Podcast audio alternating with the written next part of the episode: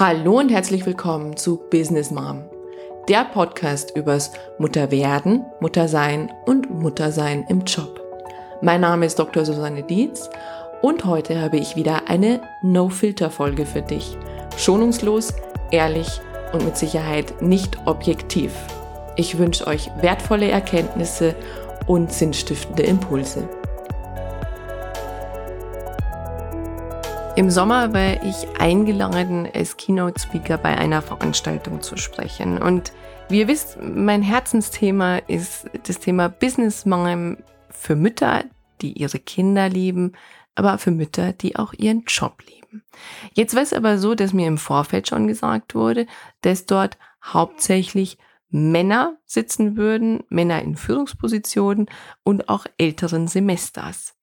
Und so habe ich mich schwer getan, das Thema auszuwählen und habe auch selbst gemerkt, ich verbiege mich gerade wieder und versuche aber hier ein Thema zu finden, was sie interessiert, weil ich unterbewusst die Hypothese hätte, ja, ist ja ein bisschen schwierig, wenn ich jetzt hier über Mütter spreche, die gerne wieder arbeiten wollen und ich aber hauptsächlich Männer älteren Semesters vor mir sitzen haben, die wahrscheinlich in ihrem Leben nicht mal eine einzige Windel gewechselt haben.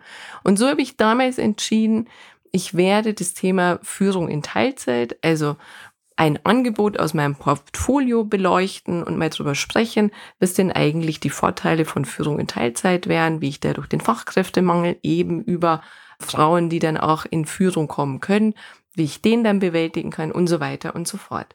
Und kurz vor dem Vortrag, also wirklich wenige Tage vorher, dachte ich mir, nee, das bin ich nicht. Ich äh, kann natürlich über Führung in Teilzeit sprechen und ich habe da sehr schöne Konzepte und Modelle, die ich da anbieten kann. Und es sind auch Dinge, die ich mit den Unternehmen erarbeite und wo wir auch schöne Dinge aufsetzen. Aber das ist nicht das, worüber ich jetzt sprechen möchte. Denn ich möchte ja im Herzen bewegen und wenn jemand was über Führung in Teilzeit erfahren will, dann kann man auch ein gutes Buch lesen oder sich mit mir im Nachgang nochmal zusammensetzen und sagen, was wäre denn bei uns im Unternehmen möglich. Aber den Mehrwert, den, glaube ich, ich bringen kann, ist, ist zu sagen, wie geht's denn so einer Mutter? Wie geht's denn einer Frau, die viel investiert hat in ihre Ausbildung, ins Studium, dann auch die erste Zeit im Job und dann einfach mal vergessen wurde? Und zwar vergessen, weil sie Mutter geworden ist. Und so habe ich mich entschieden, wirklich meine persönliche Geschichte den, ich sage mal, älteren Herren zu erzählen und eben mein Studium und meine erste Zeit im Job und wie gern ich gearbeitet habe und wie erfolgreich ich dann wäre. Und dann kam halt der Punkt, dass ich Mutter wurde und ich schlichtweg vergessen wurde, so wie es halt vielen Müttern da draußen auch geht, die noch als High Potentials gehandelt werden und wenn sie Mutter werden, plötzlich nicht mehr in den High Potential Pools auftauchen. Und das ist ja das Schlimme daran, dass wir immer vom Fachkräftemangel sprechen, dass wir immer davon sprechen, mehr Frauen in Führung zu kriegen. Und ich sage ja immer, die Frauen sind ja da. Also die gab's ja in den 20er Jahren noch, also als die Frauen in den 20er werden. Nur, es gibt einen Bruch denn, wenn äh, Frauen die 30 überschritten haben, dass viele eben Mutter werden und dann eben nicht mehr gefördert werden. Und das ist das, was ich ja ändern will. So.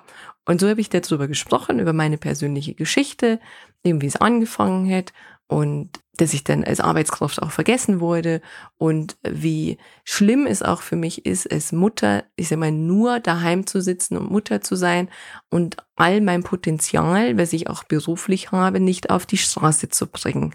Und was es auch für ein Leidensweg ist, den da viele Frauen gehen.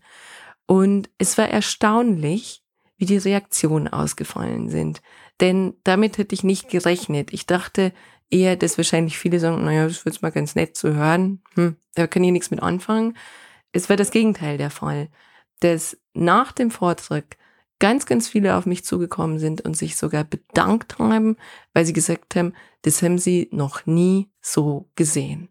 Sie haben es noch nie wirklich reflektiert und auch mitbekommen.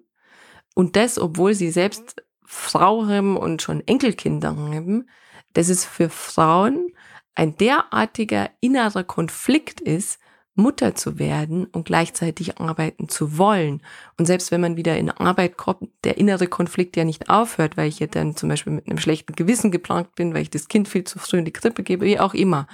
Und sie haben sich wirklich bedankt für den Einblick, wie es Frauen und vor allem Müttern eben damit geht, mit dieser Entscheidung, mit dem Thema Vereinbarkeit, sie sich alleine gelassen fühlen von den Arbeitgebern und wo eben auch das große Potenzial liegt, wenn man diese Frauen eben in dieser Phase des Mutterwerdens fördert und des Mutterseins fördert. Und ich sage mal, es sind ja vielleicht fünf bis zehn Jahre, dass man dann wirklich Führungs- und Fachkräfte hat, die im Unternehmen bleiben.